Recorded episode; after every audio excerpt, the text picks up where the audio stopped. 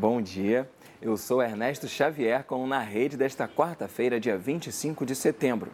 Na primeira quinzena de novembro, a qualidade da educação brasileira e da América Latina será avaliada na quarta edição do Estudo Regional Comparativo e Explicativo, o ERSE.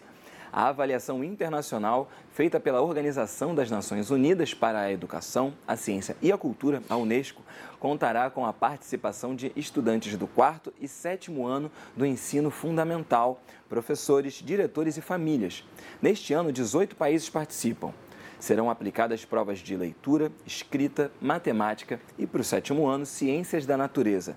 Há ainda questionários para professores, diretores e famílias responsáveis pelos estudantes. Agora sobre o Censo da Educação Superior no Brasil.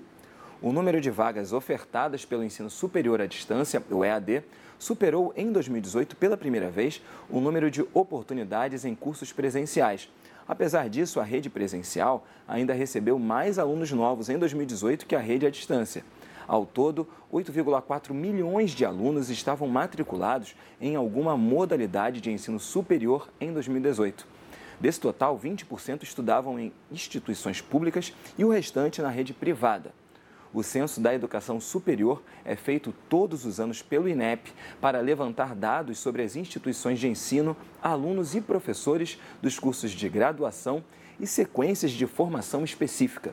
A ideia é fornecer informações sobre o setor e as tendências desenhadas. O Na Rede de hoje fica por aqui. Até a próxima!